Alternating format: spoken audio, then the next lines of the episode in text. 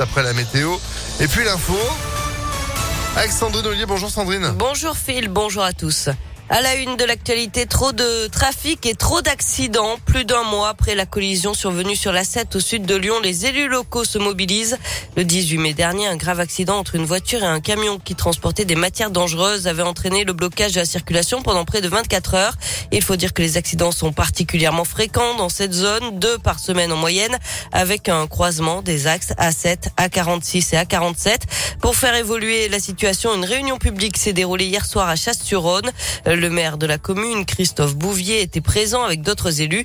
Ils en ont profité pour rappeler leur opposition à l'élargissement de la 46, un projet toujours à l'étude aujourd'hui. L'accident du 18 mai montre bien qu'il faut arrêter de tout empiler dans ce secteur-là parce que ça passe déjà plus. Rajouter encore plus de trafic euh, dans cette partie-là, pour nous, c'est non. On a des propositions concrètes à faire, sauf qu'on arrive à avoir personne euh, de l'État euh, pour pouvoir les mettre sur la table, ces propositions. On aimerait bien que le transport en commun s'intensifie dans ce secteur-là. On a des propositions qui sont encore plus faciles, à mon avis, à mettre en place. C'est l'abaissement de la vitesse sur cette partie-là de l'autoroute. Si à la fin du mois de septembre, on n'a pas eu de rendez-vous avec l'État, là, on va se mettre d'accord pour une action de mobilisation sur le terrain, à discuter avec la population sur la forme que ça pourra prendre. Et environ 200 personnes étaient attendues à la réunion publique d'hier soir.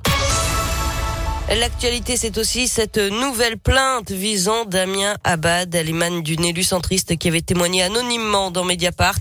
Euh, le ministre des Solidarités a décidé de riposter. Il annonce qu'il va lui aussi porter plainte pour dénonciation calomnieuse. Le retour du Covid. Hier, la ministre de la Santé, Brigitte Bourguignon, a appelé à remettre le masque dans les transports et de manière générale dans tous les endroits clos impliquant une forte promiscuité. Elle évoque un geste citoyen mais pas d'obligation dans l'immédiat alors que l'épidémie repart. On frôle les 80 000 cas quotidiens ces derniers jours. Entre le 13 et le 19 juin, le taux d'incidence a progressé de 29% et se situe aux alentours de 500 cas pour 100 000 habitants. En bref, un bébé de 20 mois hospitalisé dimanche soir à Bron après une noyade. Il aurait basculé dans une piscine hors sol d'une maison de Rieux-la-Pape. Ses parents étaient présents. Son pronostic vital n'est pas engagé selon le progrès. Et puis à Villefranche, un homme en a aspergé un autre avec de l'essence avant de mettre le feu. Ça s'est passé dimanche soir dans le quartier de Belligny d'après le progrès. Le suspect âgé de 32 ans a été interpellé à une cinquantaine de kilomètres de là, à Givors. Il souffrirait de troubles psychiatriques. La victime âgée de 25 ans souffre de brûlures au cou et dans le dos, mais ses jours ne sont pas en danger.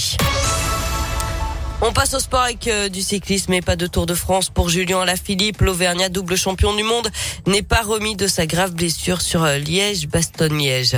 En tennis, ça passe pour Caroline Garcia Wimbledon. La Lyonnaise a battu la Britannique Miyazaki en 3-7 hier au premier tour. Enfin, record battu pour euh, le Lyon Street Food Festival. Plus de 38 500 personnes ont participé au plus grand festival culinaire de France. C'est 3 500 de plus que l'an dernier. Durant quatre jours, une centaine de chefs se sont relayés aux anciennes usines Fagorbrandt euh, pour régaler les festivaliers. Ils ont pu profiter aussi de nombreux ateliers et concerts. Merci beaucoup Sandrine, vous en avez peut-être fait partie.